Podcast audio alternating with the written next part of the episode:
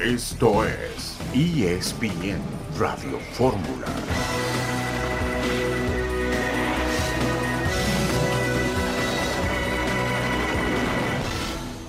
Continúa la rivalidad, empieza a rodar la pelota y, cuidado, aquí está el Rubio, aquí está Ovalle, Ovalle puede venir primero, hace el enganche, Ovalle, el disparo, ¡gol!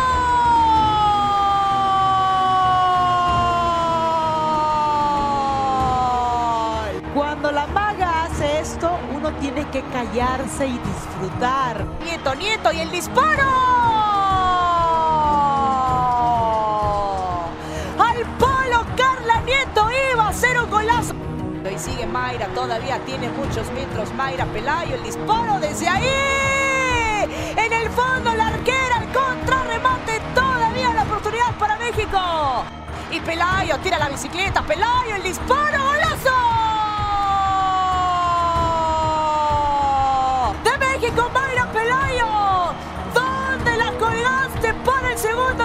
selección mexicana? Señores, México avanza como líder del grupo A en esta Copa Oro Femenina. Acaba de conseguir algo histórico. Gran victoria del equipo mexicano femenil sobre Estados Unidos 2 a 0. El día de ayer en el torneo de la Copa Oro W Femenil. Querétaro y San Luis van a jugar hoy en la jornada número 9.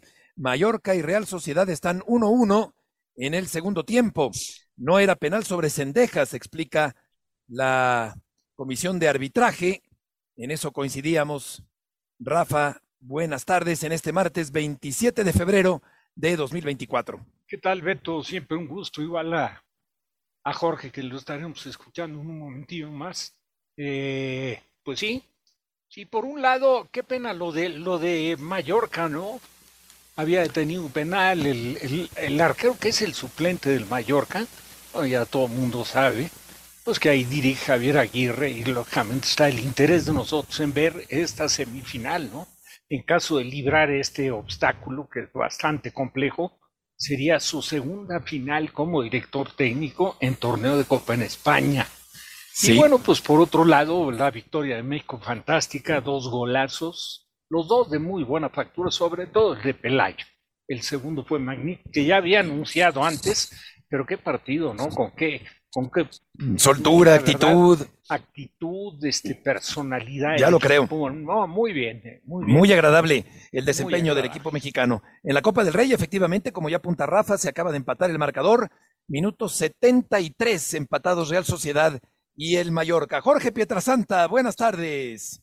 Hola, mi querido Beto, Rafa, un placer saludarles aquí en ESPN Radio Fórmula. Sí, ya se revisó la jugada, no hay posición adelantada y el equipo de la Real Sociedad ya le empató a uno. Hay que recordar que la ida quedó empatada a cero, o sea que esto está todavía empatado en la semifinal de la Copa del Rey y, y extraordinaria la actuación de las, de las chicas en este partido, porque solamente le habían ganado a Estados Unidos una vez, esta es la segunda Sí. ocasión, y mira que se han enfrentado muchísimas veces, ¿eh? Extraordinario el resultado y extraordinaria la transmisión a través de ESPN con Julia Hedley, que estábamos ahí escuchando su narración de Ciremon Sibais y Katia Castorena, estuvieron estupendas en la transmisión ayer. Ya lo creo, y qué gran victoria del equipo de México en este partido celebrado el día de ayer, esperando rival para el próximo fin de semana. Tendremos la información del abierto de Acapulco que arranca el, eh, esta semana, que ha arrancado ya, y tendremos las finales y el desenlace el próximo fin de semana. Se define la selección de clavados que va a competir en los Juegos Olímpicos de París. Alejandra Orozco y Gaby Agúndez estarán en la prueba de 10 metros individual y sincronizados. Kevin Berlín y Randan Williams competirán en la plataforma de 10 metros también en individual y sincronizado.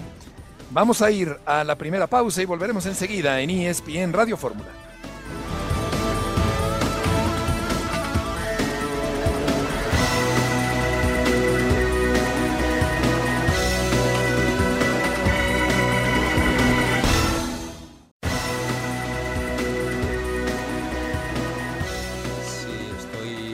De mis jugadoras.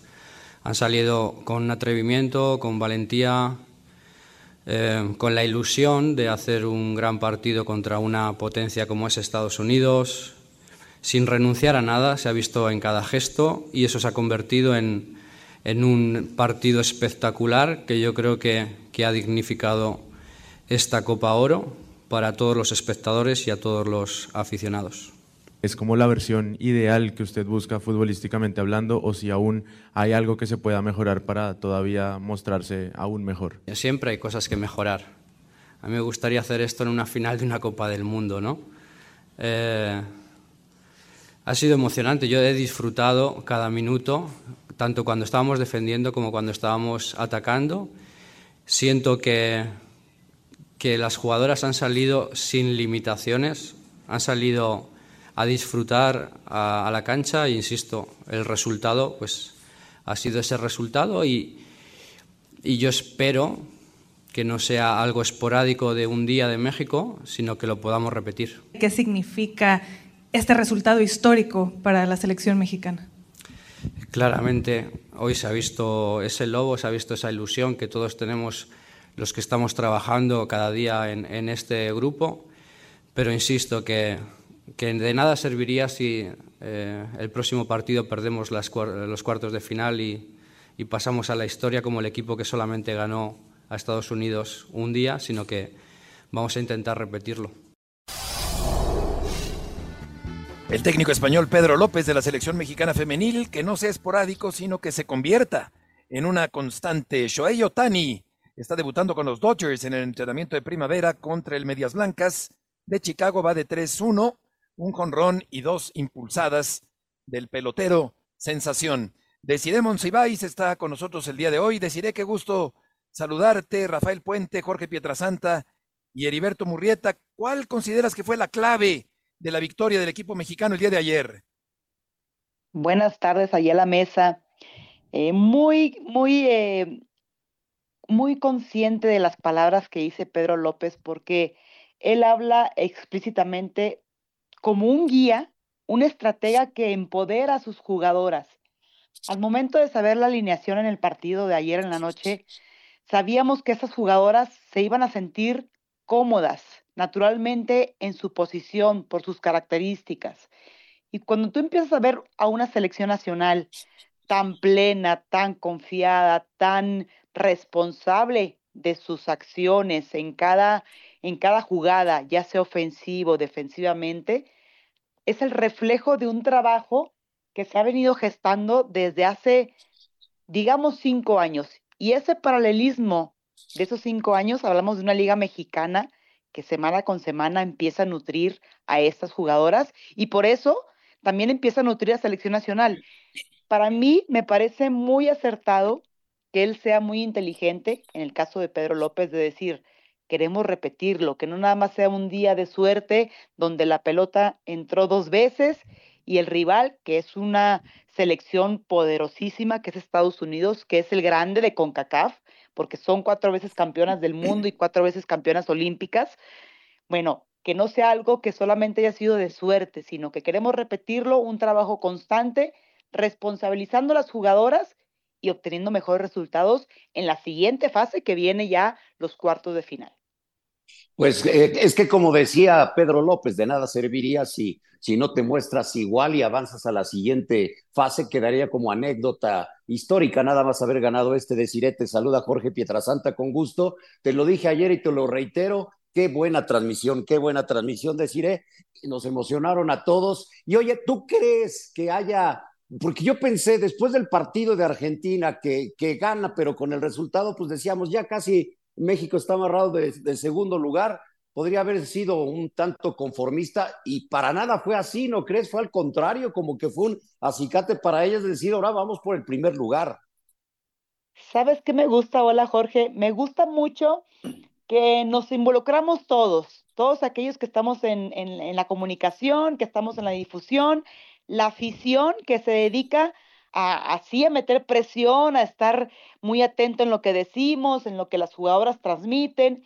Y esa sinergia, toda esa energía que se genera, lo podemos denominar como un círculo virtuoso hacia el impulso del fútbol femenil. Creo que es muy importante que la gente que está alrededor en este contexto del fútbol, empuje, que haga críticas constructivas, pero fuimos los primeros y yo fui la primera que, que dije, a ver, el 0-0 contra Argentina y empezamos a criticar de manera constructiva, de manera propia, educada, porque sabemos la calidad de las jugadoras y tú lo has dicho. Parece que les picamos la cresta y, y se tomaron en serio este, este papel que ahora son las seleccionadas en su momento, en su mejor momento, y lo demostraron ante esta grandísima oportunidad de ganarle a Estados Unidos. Pero ahora viene un reto mayor y es el mantener ese nivel, porque sí, posiblemente puede ser contra Panamá o contra Puerto Rico y luego después puede ser contra Brasil o contra Canadá y posiblemente hasta repetir alguna semifinal o final con Estados Unidos. Esto es un crecimiento constante y el reto va a ser internamente como seleccionadas y como cuerpo técnico seguir en esa misma línea para transmitir a la afición que siga alimentando esa presión a beneficio del equipo. Hola, ¿qué tal? Les eh, deciré un gusto saludarte, Rafa Puente. yo te quería preguntar, entendiendo lo que va a representar el siguiente partido para México, pero a veces en una instancia como esa y después de la personalidad que mostró el equipo, de la voluntad, de la actitud, del buen fútbol, de verdaderamente encarar, ir a buscar el resultado, no tratando de, mantener el empate, sino la, la creo que la vocación del equipo mexicano fue ir a ganar. Pero ¿no crees que podría ser muy injusto pensar únicamente en el resultado del siguiente partido? Porque ¿qué sucede si a lo mejor es, no sé, Colombia, voy a poner un ejemplo, y México vuelve a cumplir un partido como se lo hizo Estados Unidos, evidentemente con muchas posibilidades de ganarlo, pero enfrentando a una selección poderosa que seguramente va a estar al nivel de lo que está Estados Unidos, más o menos, no sé, Colombia o Brasil o algo, si perdiera México, yo siento que sí sería una injusticia no reconocer todo este buen trabajo que nos acaba de dar esta enorme satisfacción en el resultado de ayer. Sí, sin duda, Rafa, tienes toda la razón, porque no nos podemos quedar en el pasado. Veíamos un historial de México contra Estados Unidos de 42 derrotas eh, que tiene México contra un empate y una victoria en el 2010. Y luego tampoco nos podemos ir al futuro en pensar en que, bueno, la siguiente oportunidad de avanzar posiblemente puede ser contra Colombia o contra Brasil y que pierda México y ya somos los peores. Es vivir el presente. Y ayer, y lo que conlleva el postpartido que como es ahora, es aplaudirle ese, ese orden táctico, esa responsabilidad y ese crecimiento, madurez en las jugadoras, porque si bien la Liga Mexicana, y, lo, y hago referencia porque hay 16 seleccionadas en este momento que están en la Liga Mexicana, si bien la Liga Mexicana aún no tiene ese semillero y fuerzas básicas consolidado para que pueda denominarse como una, como una liga profesional, pero el comportamiento de las seleccionadas es, es la carta de presentación de nuestra liga y se han comportado a la altura en, en, dominar los minutos, porque a veces se hablaba mucho de que al minuto 60, al minuto 70, ya no te daba el fondo físico, ya tomabas decisiones con base al cansancio mental, pero aquí hace los ajustes muy bien, Pedro, sabe las características de sus jugadoras y simplemente ajusta y las que entran, entran con esa responsabilidad de mantener el mismo eh, orden táctico, la misma estrategia y funciona correctamente. Yo creo que es correcto lo que dice Rafa de aplaudir este logro en este presente y ya en la siguiente partido nos preocuparemos de otra cosa y así poco a poco ir avanzando mesurados e inteligentes, pero también muy emocionados como aficionados. Oye, deciré si el equipo mexicano se volviera a enfrentar a Estados Unidos en este mismo torneo, ¿crees que le volvería a ganar? Qué muy buena pregunta, pero tú sabes que la cultura de los estadounidenses es, es tremenda. Ellos son unos atletas íntegros, totalmente tienen una, una, un desarrollo integral en todas las áreas. Claro que le caló hondo a Estados Unidos haber perdido contra México, pero eso habla de la exigencia. Ellos van a cambiar el sistema, van a poner a sus mejores jugadoras, y no digo que no lo puso ayer en la noche, sino simplemente ellos estaban en otro panorama porque recordemos que Estados Unidos está preparándose para ir a París a los Juegos Olímpicos, cosa que México lamentablemente no va a ir. Entonces, muy seguramente si se encuentran otra vez, va a ser igual de lindo, igual de duro que fue el partido de ayer. Y ahí te puedo decir que me reservo el pronóstico porque prefiero que suceda en el futuro, en el presente. Ahorita disfruto esta gran estrategia que resultó para Pedro López y sus seleccionadas. Correcto, deciré qué gusto saludarte, un beso y gracias por tus aportaciones del día de hoy. Abrazo a los tres, gracias. Igualmente, buenas tardes. No sé, Jorge, también si la victoria de ayer refleja de alguna manera la existencia de una liga que cada vez es mejor, una liga femenil que cada vez es mejor en México. Sí, a mí me parece que sí. Eh, eh, es eh, una, una liga, si bien de tres, cuatro equipos, pero estos tres, cuatro equipos se han encargado de fortalecerla, ¿no? De traer a jugadoras interesantes. las jugadoras extranjeras que vienen son de altísimo nivel. Entonces, eso hace que mejore la liga. Sí, a mí me va a seguir llamando la, atención por más que le hayamos ganado a, a, Estados Unidos y ahí ya me incluyo, ¿verdad? Como siempre, le hayamos ganado, sí. Eh, que, no fueran las goleadoras, ¿no? Esto que tanto se ha cuestionado a Pedro López, él sabrá por qué lo, lo hizo, pero pues son dos de nuestras mejores jugadoras, o sea, las tres goleadoras de, de, de la liga, una es de Cire y las otras dos no están en la selección. Volveremos enseguida después de este corte comercial.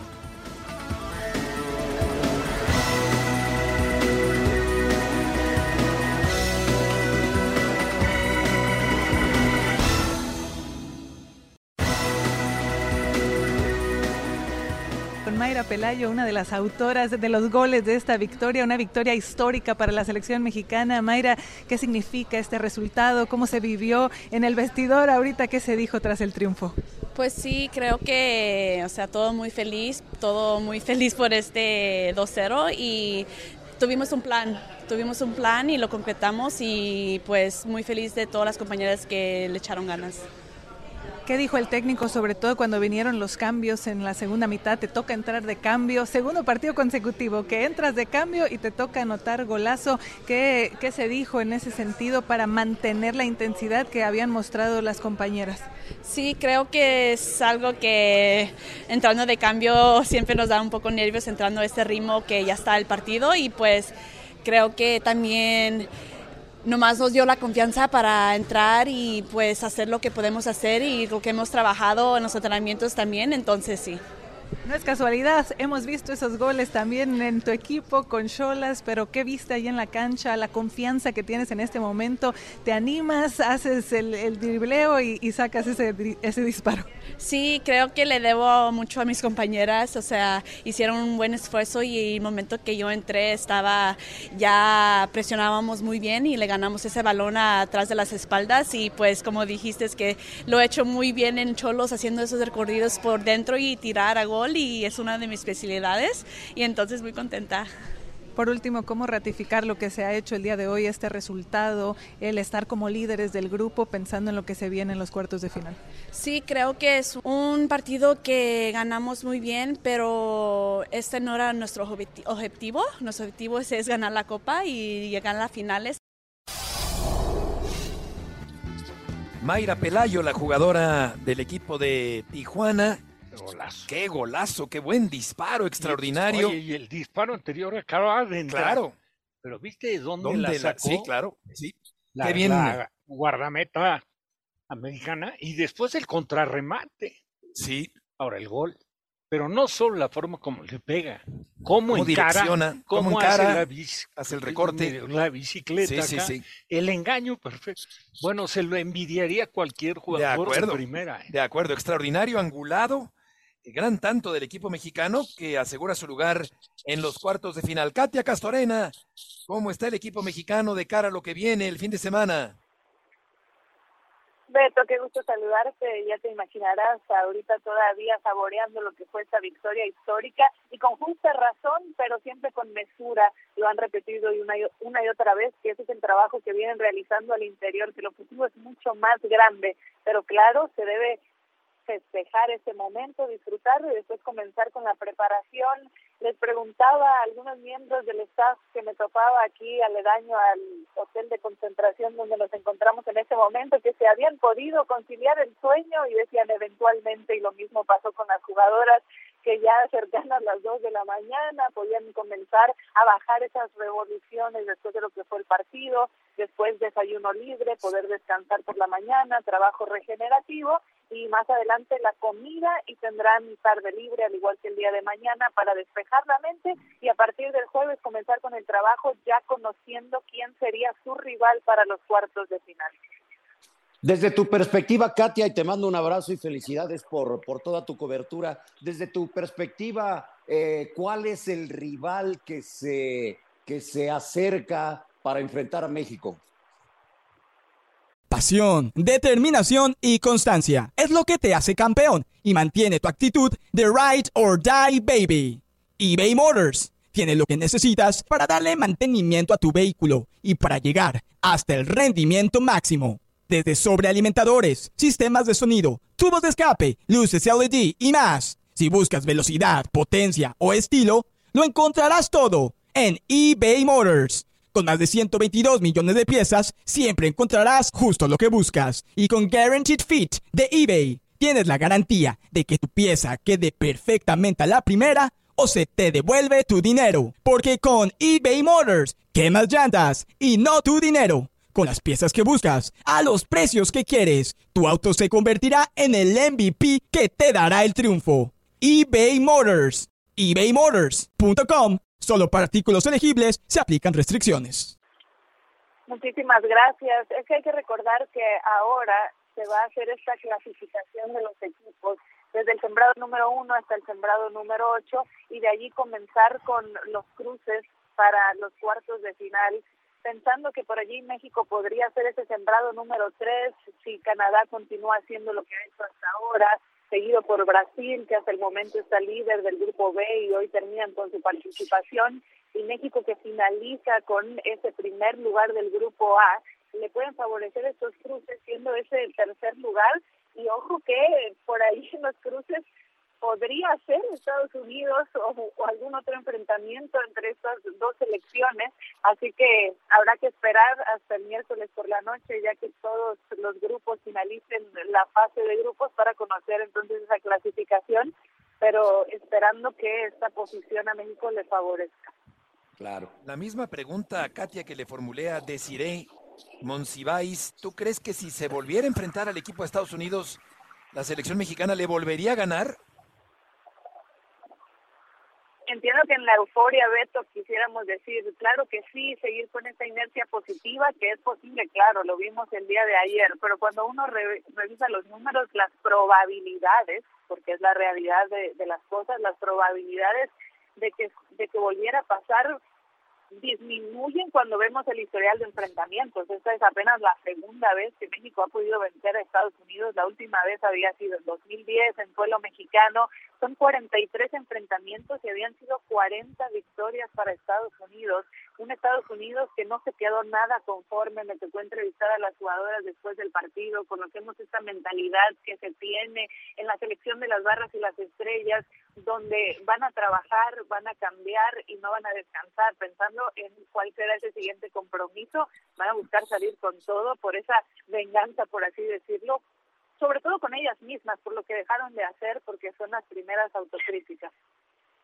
¿Y cuáles serán eh, eh, detalladamente, Katia, las actividades de la selección de aquí al fin de semana?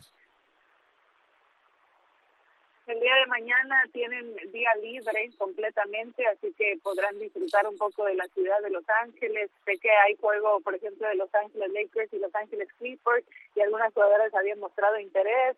Las que tienen familiares aquí presentes, ya será decisión de cada quien la actividad que desean para su día libre. Y a partir del jueves, viernes, y depende si les toca jugar el domingo, el sábado tendrían un día extra de trabajo tener los entrenamientos ya para preparar entonces su rival de los cuartos de final.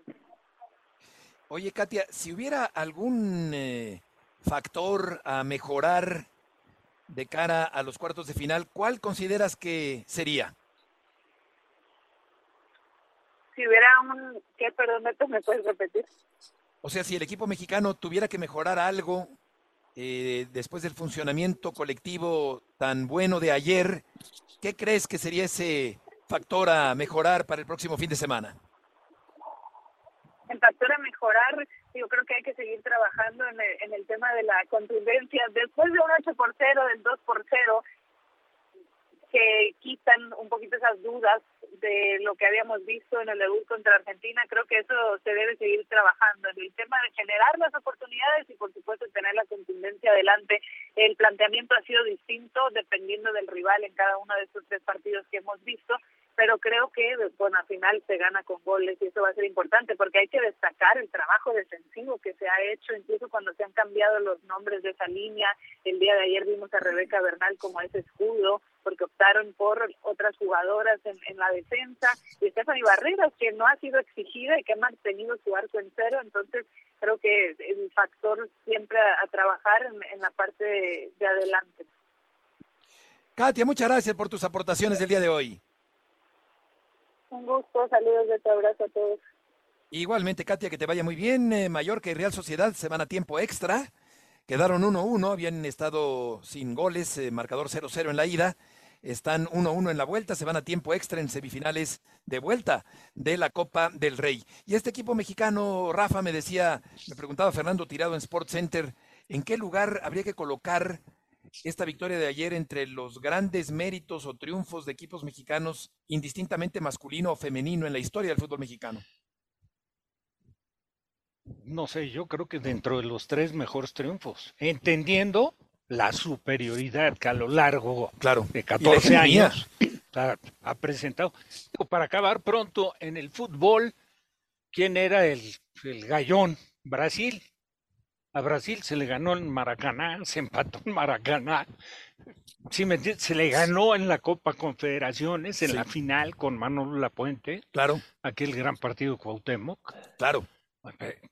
Pero si te pones a ver, entendiendo que uno es fútbol femenil, otro varonil, el, el sitio que ocupa, podríamos decir aunque lo ha perdido últimamente, porque el último torneo internacional que jugó campeonato del mundo no lo ganó Estados Unidos, pero en función de logros, todo lo que ha ganado en este tipo de competencias y en olímpicos, Estados Unidos, pues la verdad, en prestigio, en triunfos, en éxitos, en hegemonía, pues ha estado por encima de Brasil.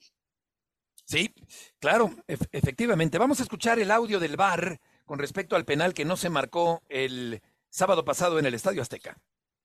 Torneo Clausura 2024, jornada número 8. Partido Cruz Azul versus América. A los 46 minutos de partido se produce dentro del área penal de Cruz Azul una disputa por un balón. El jugador número 17 de América juega el balón con su pierna izquierda y su rival intenta jugar el balón sin conseguirlo, plantando su pie en el suelo el delantero del Club América simula ser víctima de una infracción antes que se produzca un contacto físico con su rival. El árbitro de campo observa con claridad la acción y decide dejar que el juego continúe por considerar que no existen argumentos suficientes para sancionar infracción penal. El VAR, a partir de ese momento, revisa la acción con diferentes ángulos y velocidades, encontrando evidencias suficientes para confirmar la decisión inicial de los árbitros de campo. A continuación, los audios y videos del VAR que muestran lo acontecido en dicha acción. Posible fuera de juego. ¿De acuerdo? Posible penal. No hay, no hay, no hay. Está plantado, está en el suelo. No, no. Revisa el APP. Danos tiempo, vamos a revisar el APP y la situación en el área. A ver, aquí tienes otra toma porque el jugador número 33 me tapa. En el suelo y el jugador otro ya se afloja. Exactamente, ya tiene plantado el pie. ¿eh? ¿Perdón? Okay. Aquí el jugador tiene el pie plantado y el jugador de América al querer evitar el contacto el mismo propicia. Revisa la PP y con eso descartamos todo lo demás, güey. Si hay fuera de juego ya no, hay, nada. ¿eh? Todo en orden en el área, Oscar. Volveremos enseguida para comentar este audio del bar del sábado pasado en la cancha del Estadio Azteca.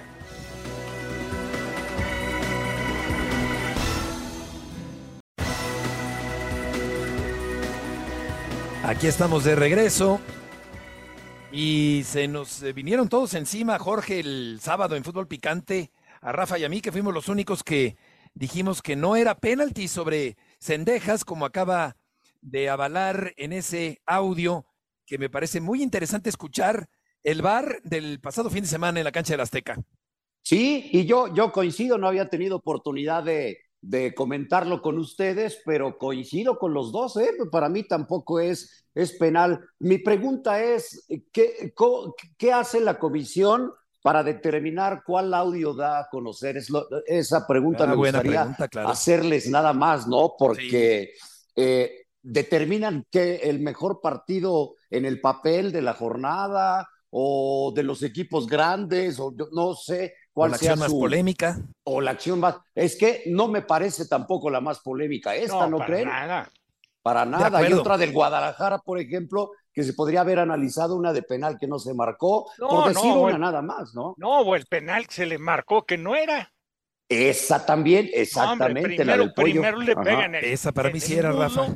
No, pero es La mano de. Chiquete. De chiquete. Para mí sí es mano. No, cuando viene de otra. Sí, de otra extremidad, de otra parte del cuerpo. Sí.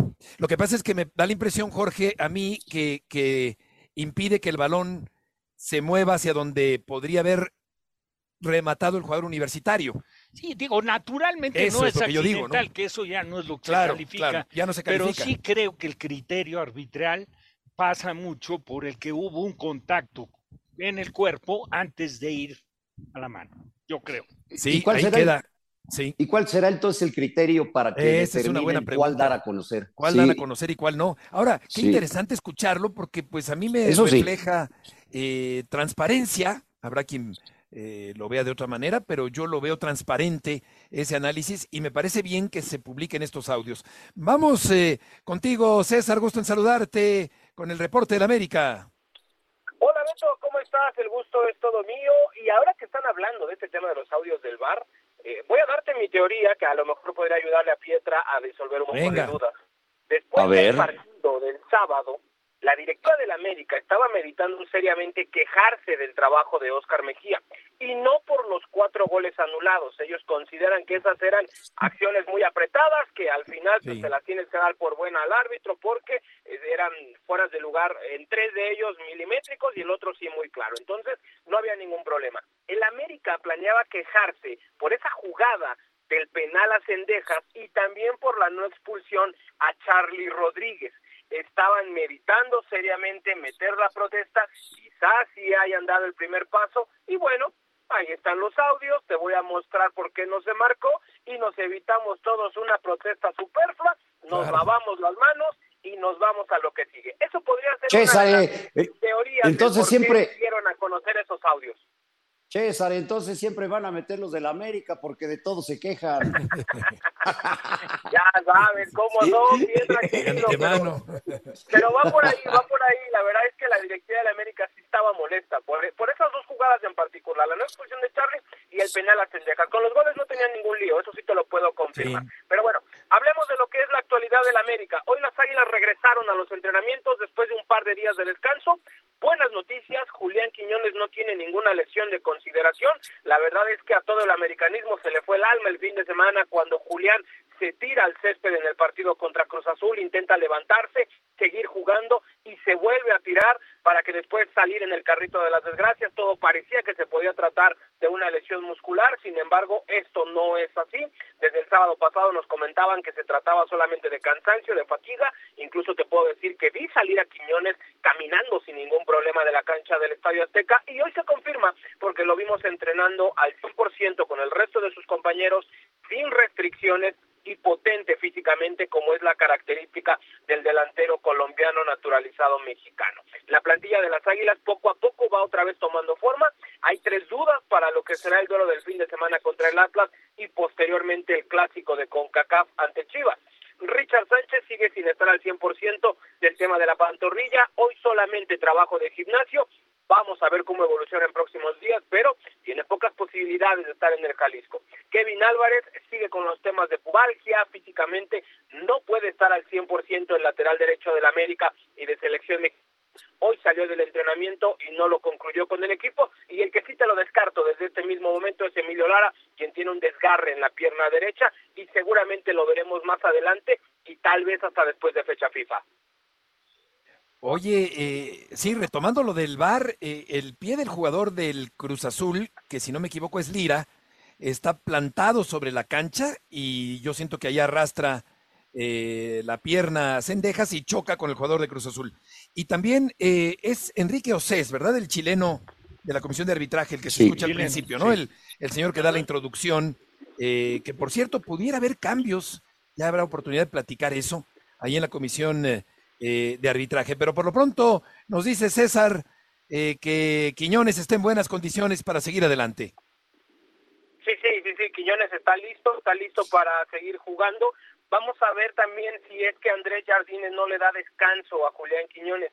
Si hacemos un poco retrospectiva, eh, Julián es de los pocos elementos que realmente no se ha visto sometido a la rotación que ha utilizado Andrés Jardines en este par de meses que llevamos de 2024. Julián prácticamente ha jugado todos los minutos. Eso en algún momento te tiene que pasar factura. Te vas a presentar ante un Atlas en el Estadio Jalisco, donde generalmente se le da bien al América y creo que Jardine tiene la tarea de gestionar a la plantilla tomando en cuenta los clásicos contra Chivas, que en este momento pues es lo más importante eh, que tiene el club porque es un torneo internacional y por supuesto vas contra el odiado rival. Entonces caer eliminado ante el Guadalajara sería un duro golpe para el conjunto americanista y yo creo que Jardine va a enfocar muchos de sus esfuerzos a ese par de partidos que se vienen por delante. César, muchas gracias por la información. Saludos, excelente tarde. Igualmente, buenas tardes. Al minuto 104, Real Sociedad y Mallorca están 1-1 en semifinal de vuelta de la Copa del Rey. El Mallorca de Javier Aguirre. Jaime Lozano se reunió con Guillermo Ochoa en Italia. André Pierre Gignac irá a la banca en el partido de los Tigres ante el equipo de Juárez. Y una nota, Jorge, sobre el actual técnico del Guadalajara. Dice Coco Basile que Fernando Gago fue el encargado de tenderle la cama en la selección de Argentina.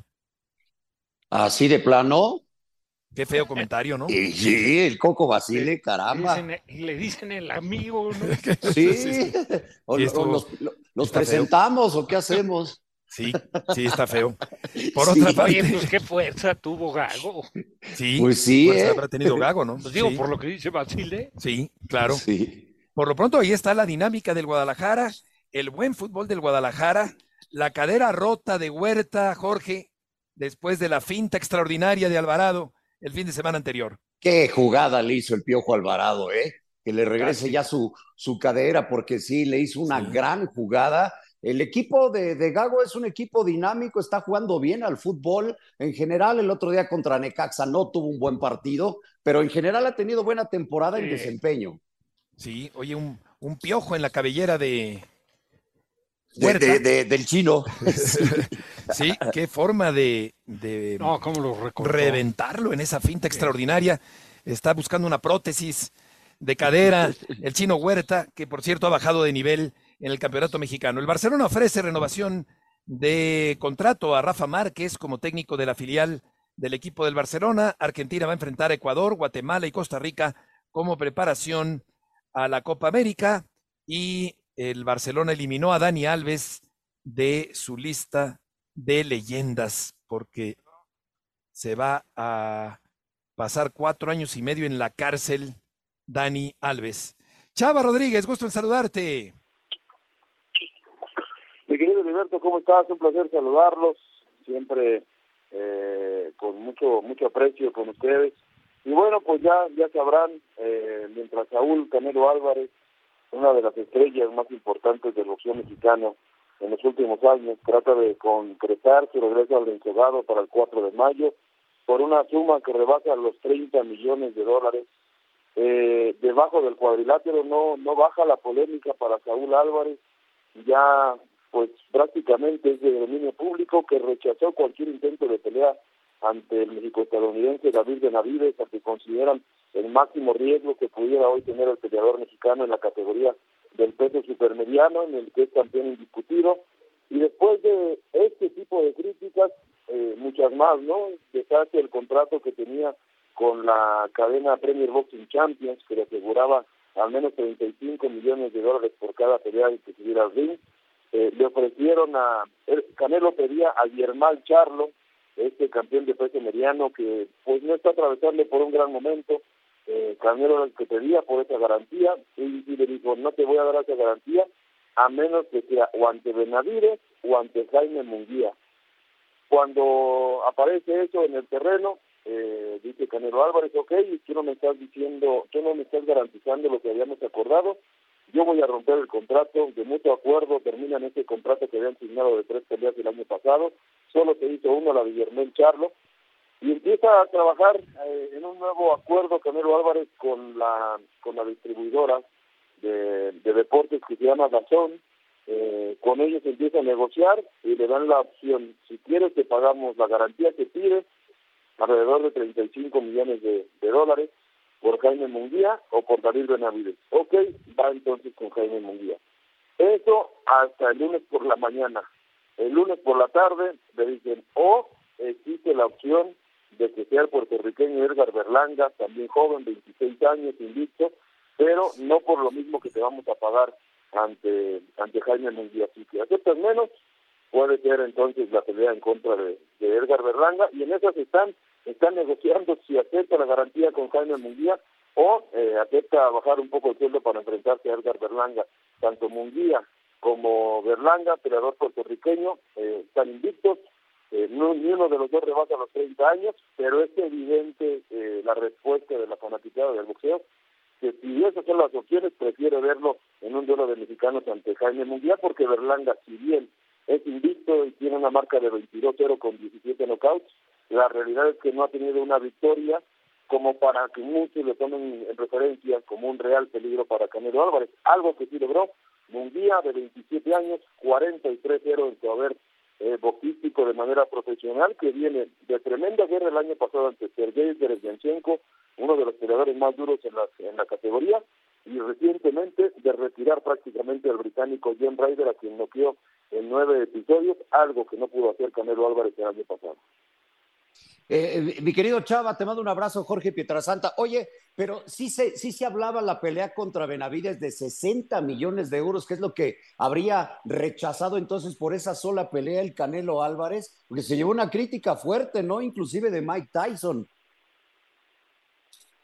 Sí, sí, lo he visto, lo he visto. Eh, la, la oferta, esta famosa, la hace el representante, de, la hizo pública el representante de David Benavides, el promotor uruguayo Samson Lekowicz, eh, de inmediato, eh, como parte del andar periodístico, consulto con Eddie Reynoso, que es el representante de Canelo Álvarez, y me dice, es que a mí, yo, yo nunca he visto que el señor Thompson le haga una pelea, sea el promotor de, David Benavides. Su promotor siempre ha sido Al Heyman, o sería Premier Boxing Champions.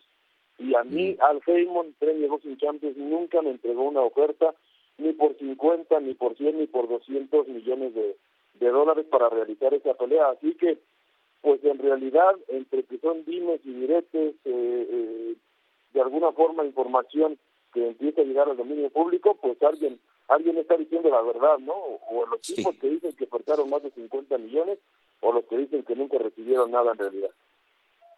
Chava, muchas gracias por tus aportaciones el día de hoy. Fuerte abrazo y se espera esta semana, ahora sí, tener ya humo blanco respecto al futuro de Saúl Canelo Álvarez. Abrazo grande. Correcto, gusto en saludarte, Chava Rodríguez. Que lo, lo del Canelo, pues, la verdad tampoco es nada nuevo, ¿eh, Jorge? Recordarás que cuando estuvo, ¿con quién, ¿con quién estuvo, no? ¿Con el terrible? ¿O con quién? No, con, con el México norteamericano. Oscar de, la Hoya. Oscar de la Hoya. Oscar de la Hoya, con un contrato muy interesante y luego lo echó abajo. Sí, lo de Dawson también, o sea, no sé, en este caso de Benavides, yo soy de los que siempre ha considerado que es un gran boxeador el Canelo Álvarez, pero sí, y me da, no sé, me da la impresión, o sea, para rechazar una oferta tan jugosa de que esté evitando al de Phoenix, Arizona, porque la verdad es que eh, sería una pelea de altísimo, altísimo nivel, ¿eh? No, para mí sería, yo creo que la mejor forma de responder a todas las críticas, que muchísimas son injustas, porque sí creo que se ha tratado de, de restarle brillo pues a la trayectoria de alguien que ha demostrado ser un gran profesional del box. Por supuesto. Digo, no tiene el carisma de Julio César, de, Rubén Olivares, pero digo, lo que sea de cada quien es, es un profesional del box. sin duda. Y ha hecho una carrera ejemplar y con un comportamiento fuera del ring pues la verdad, fantástico, ha pegado a un deportista. Entonces, ¿qué mejor que enfrentar a Benavides? ¿Sabes qué? Una bolsa de 60 millones de euros y te vas a dar con el que piensan que te puede ganar. Pues te preparas más que nunca y es tu gran oportunidad, como incluso ganar la pelea y si saben que hasta aquí llegué y me retiro. Es lo más atractivo que podría ser, ¿no? Contra Benavides, sin duda, sin duda alguna. Eh, ya terminó, Rafa, el primer tiempo extra y sigue sin moverse el marcador, a ver si no se van a penales mayor que la Real Sociedad. Sí, con una jugada sumamente Bravísima, qué polémica. Tuvieron que ir al bar, pero, pero muy bien, ¿eh? Lo que sea, cada quien, qué, qué gallardía aguantando el defensor de, Mallorca, que prácticamente con el cuerpo dentro, pero no rebasa la trayectoria, la esférica completa. Claro. Y le puso el, hombro, ¿no? Sí, bueno, el hombro, pero pues. Correcto. Muy valiente. Muy valiente. Alex de Minaur y Ben Shelton debutaron con triunfo. Taylor Fritz, Tommy Paul, Félix Auger y Diego Schwartzman eliminados en la primera ronda del abierto de tenis de Acapulco. Rafael Nadal va a debutar el jueves 7 de marzo allá en Indian Wells. El eh, tenista español que está, pues ya digamos que en la recta final de su carrera. Y los Titanes no han cerrado la puerta a Derrick Henry, en los movimientos que se pueden presentar de cara a la próxima temporada. Por lo pronto, pues un partido muy movido, muy eh, eh, bravo, el que estamos viendo, Jorge, entre la Real Sociedad y el Mallorca, con la posibilidad de que el, el equipo de Javier Aguirre avance a la siguiente ronda. Sí, está bravísimo el partido. Esa jugada que ustedes ya bien describieron estuvo verdaderamente en el alambre. ¿eh? De entrada parecía una mano, finalmente con la nueva regla, pues el hombro aquí a la altura de la axila, pues no, no se considera mano y ha sido lo más cercano de la Real Sociedad en este segundo tiempo extra. Y hoy eh, ya ni sabemos cuál es la jornada, es la nueve, ¿verdad? Todavía hay un partido. La nueve. Podría, sí, podría pensarse que es un partido X, pero es de alto riesgo, es el el llamado clásico de la 57, ¿no? Que ha tenido, ha tenido serios problemas, exactamente, Querétaro contra San Luis, que ha tenido hace no mucho tiempo, significó veto para el estadio de San Luis Potosí, hoy se enfrentan en Querétaro, entonces es un partido que requiere mucha seguridad.